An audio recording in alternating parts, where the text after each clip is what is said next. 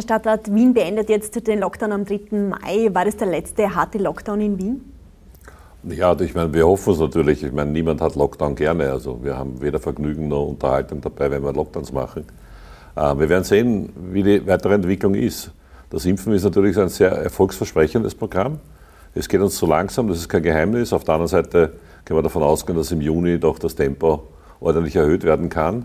Und wir sind schon zuversichtlich, dass das Impfen ein großer äh, Gamechanger sein wird in der gesamten, im gesamten weiteren Verlauf der Pandemie. Sie wird nicht weg sein, es wird Corona nicht weg sein, aber durch das Impfen wird sich doch das gesamte Gesicht sehr, sehr stark verändern. Wir sehen das jetzt schon in den Alten- und Pflegeheimen, wo die gesamte dritte Welle nicht stattgefunden hat, weil wir sehr früh geimpft haben, sowohl die Mitarbeiterinnen und Mitarbeiter als auch die Bewohnerinnen.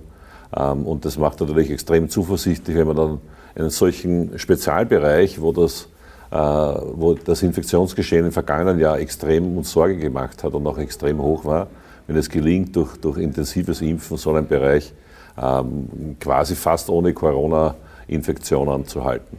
Wir kommen gleich noch zum Impfen. Ich will nur kurz äh, beim Lockdown und bei den Öffnungen bleiben. Jetzt ähm, soll ja am 19. Mai quasi das gesamte Land öffnen. Sie sind ja auch tendenziell eher jemand, äh, der für rasche Öffnungen ist. Soll Wien am 19. Mai öffnen? Nein, wir schauen uns das jetzt einmal in Ruhe an. Wir haben jetzt einmal eine Besprechung gemacht und uns entschieden für die nächsten zehn Tage, zwei Wochen. Und dann schauen wir, ob diese extrem positive Entwicklung, die wir gerade haben, wir rasseln ja an den Zahlen richtig gehen nach unten in Wien, ähm, ob das so bleibt oder ob sich das ändert. Und die britische Mutation hat im heurigen Jahr einfach die Spielregeln verändert, das muss man einfach sehen und dann haben wir auch entsprechendes Zugeständnis gemacht und haben auch immer gesagt, wir, natürlich wollen wir Öffnungen haben, aber es geht einfach nicht. Es war gut, dass wir so einen harten Lockdown gemacht haben. Es war auch richtig, es war eine notwendige Entscheidung.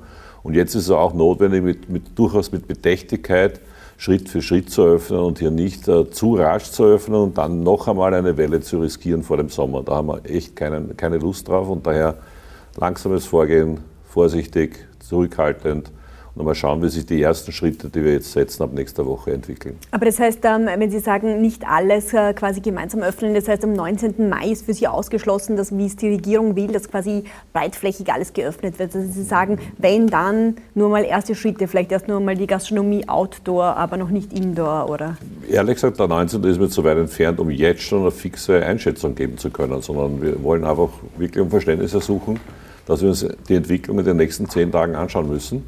Gelingt es uns, trotz der Eröffnungen nächste Woche weiter auf diesem guten Weg der Reduktionen zu sein, sowohl bei den Neuinfektionen als auch in der Entwicklung im Spital. Schaut im Augenblick hervorragend aus, muss man auch sagen. Also es gibt auch viel Grund sozusagen äh, zu sagen, ja, das ist ein guter Weg.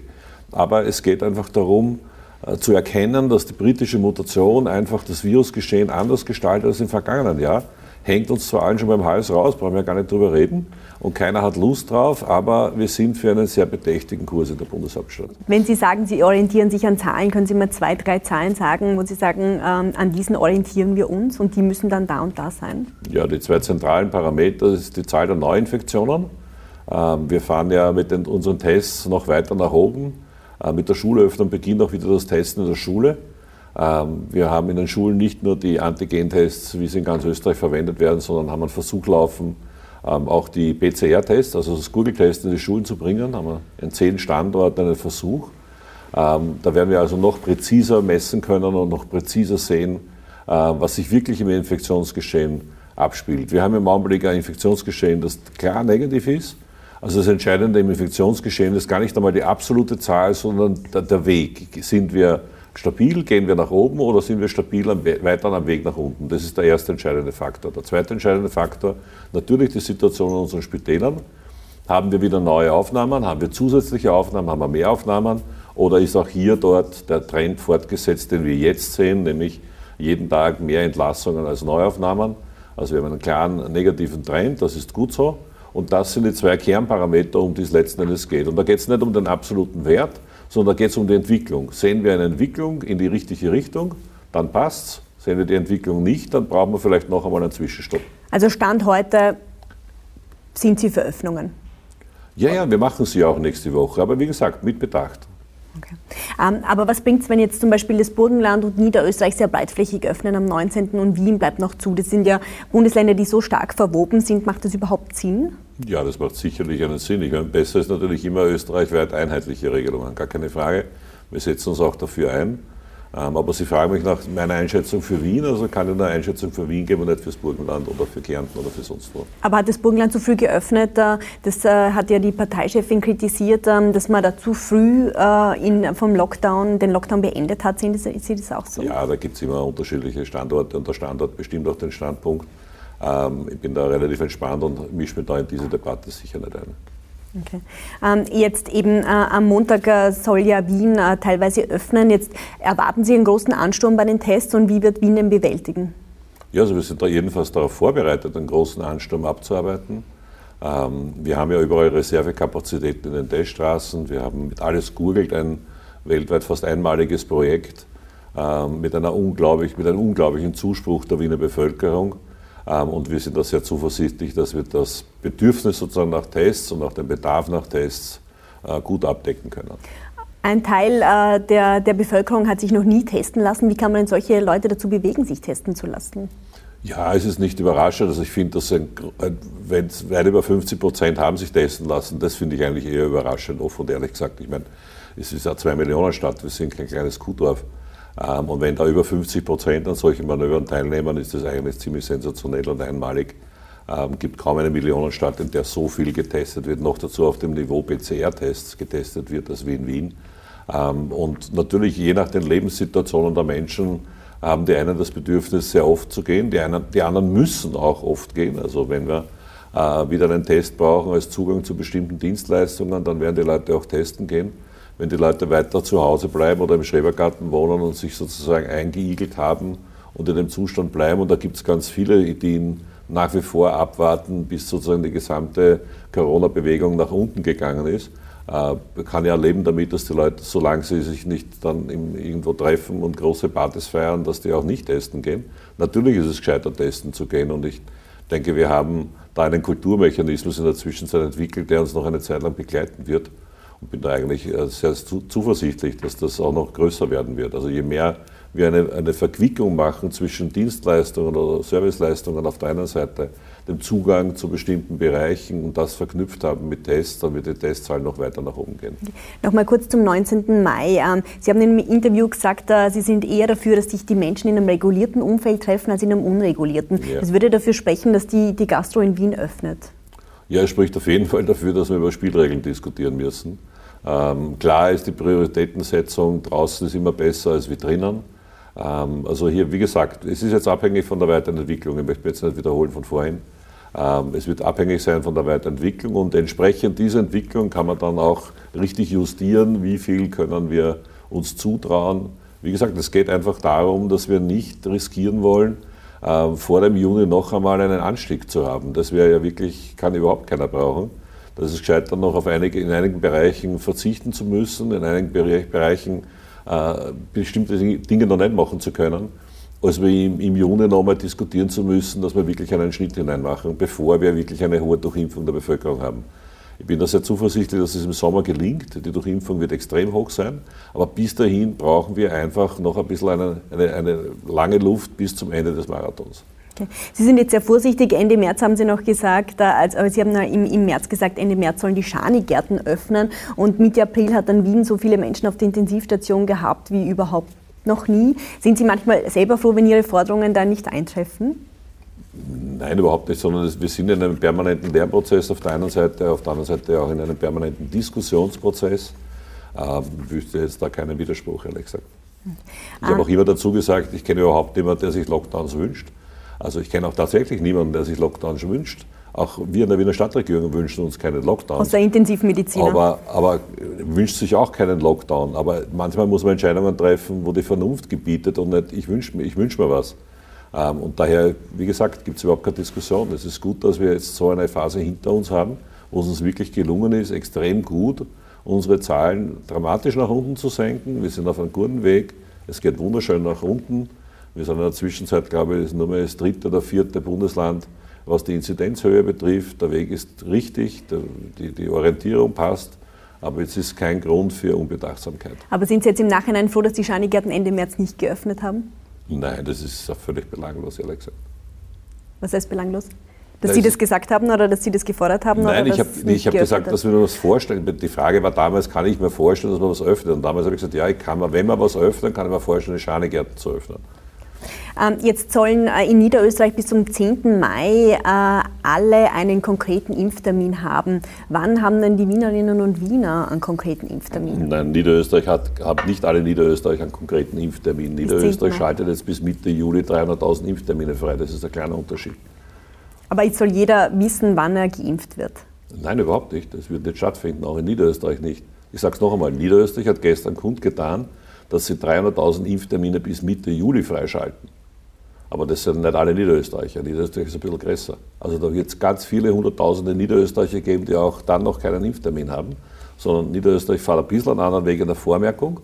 Ähm, haben ja auch selbst dazu gesagt, weil ihre Vormerkplattform nicht so präzise ähm, adjustieren kann, wie das in Wien der Fall ist.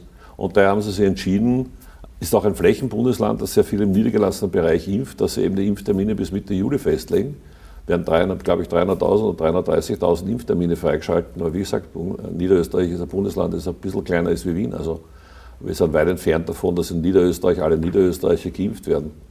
Aber können Sie sagen, wann die Wienerinnen und Wiener wissen, wann sie geimpft werden?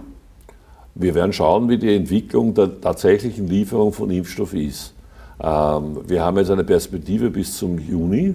Das sind aber noch riesengroße Mengen mit einem Fragezeichen versehen, und zwar immerhin die Menge von über einer Million Impfstoff, wo man sich nicht sicher sein kann, kommt er jetzt eigentlich wirklich oder kommt er nicht wirklich.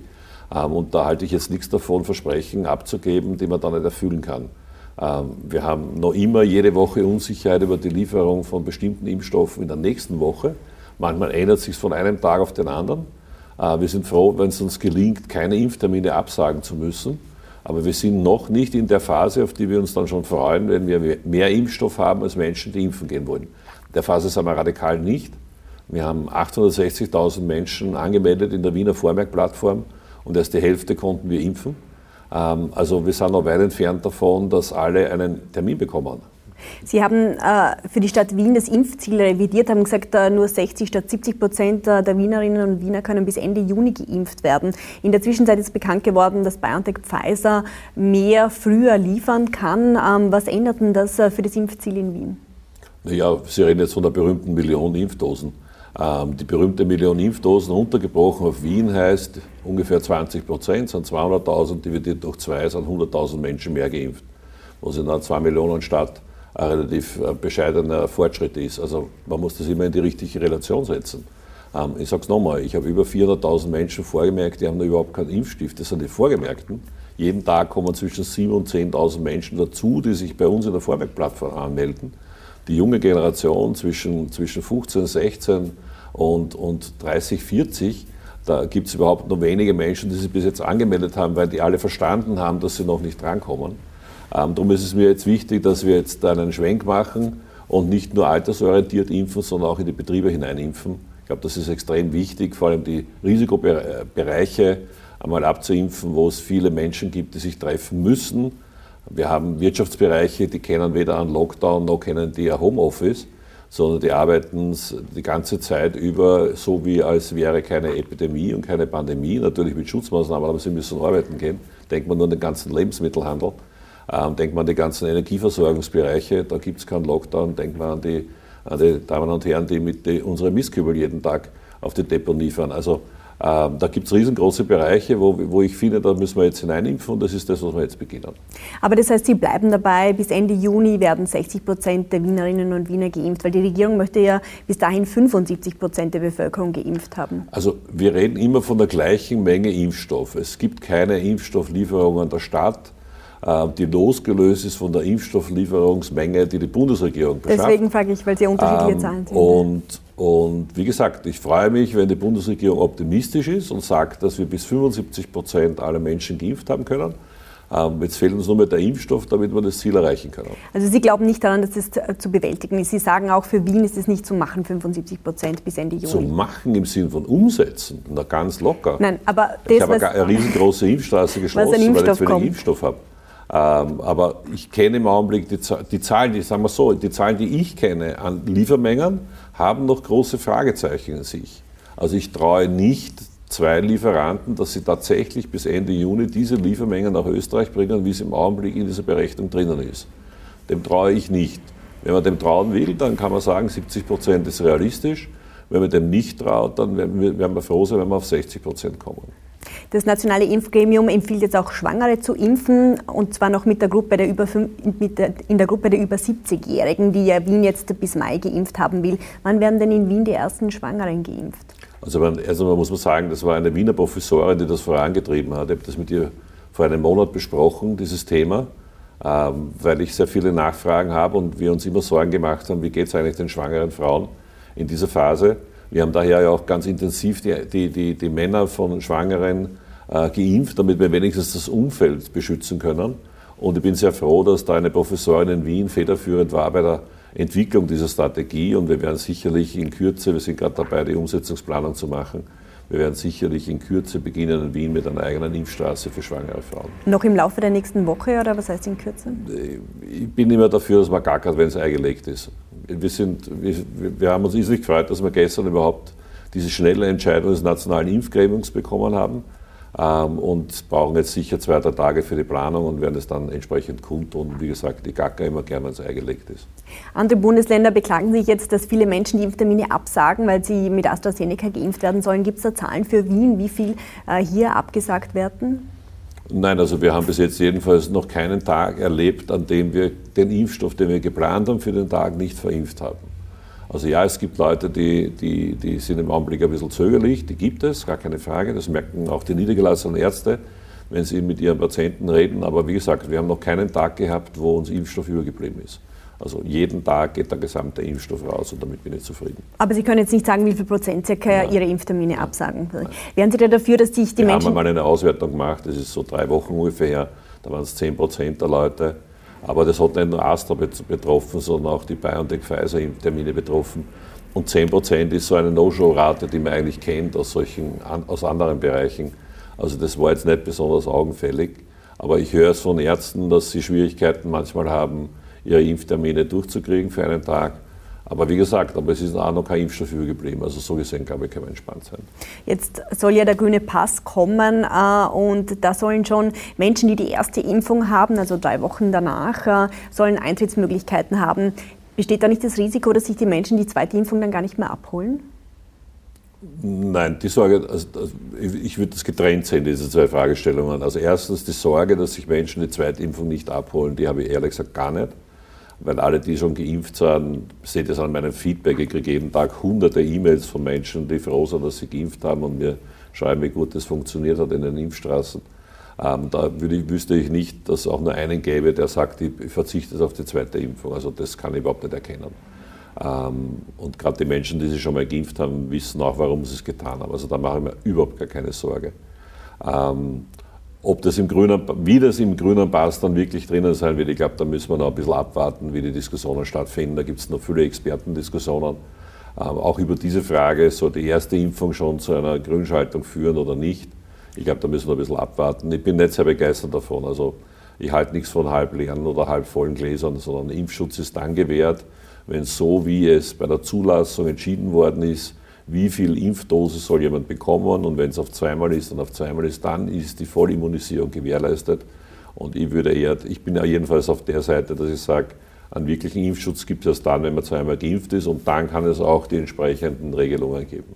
Okay. Da würdest du nicht dann auch teilweise gegen AstraZeneca sprechen, wenn man da ja am längsten warten muss, ähm, bis man die zweite Impfung bekommt, dass dann viele sagen, ja, dann lasse ich mich sicher nicht mit AstraZeneca impfen, sondern gehe eher auf BioNTech oder überhaupt auf Johnson Johnson? Wenn wir mal in der Situation sind, dass wir so viel Impfstoff haben, dass wir es uns aussuchen können, dann, dann haben wir eine ganz andere Situation, auf die freue ich mich schon. In der Phase sind wir im Augenblick nicht. Ähm, ich erlebe, dass es einen unglaublichen Druck im Augenblick gibt, aus den Betrieben endlich mit dem Impfen starten zu können. Ähm, und da, es gibt ja nichts, was es nicht gibt, aber die allermeisten machen sich diese Sorge nicht, sondern die wollen endlich ihre erste Impfung haben. Und bekannterweise ist der erste, die erste Impfung mit AstraZeneca schon geeignet, einen ziemlich hohen Impfschuss zu erzeugen. Deswegen gibt es ja auch bei Astra ein bisschen stärkere Nebenwirkungen.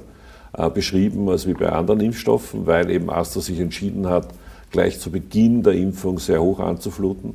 Ähm, und, und daher ist auch der erste Stich natürlich schon ein extrem guter Fortschritt.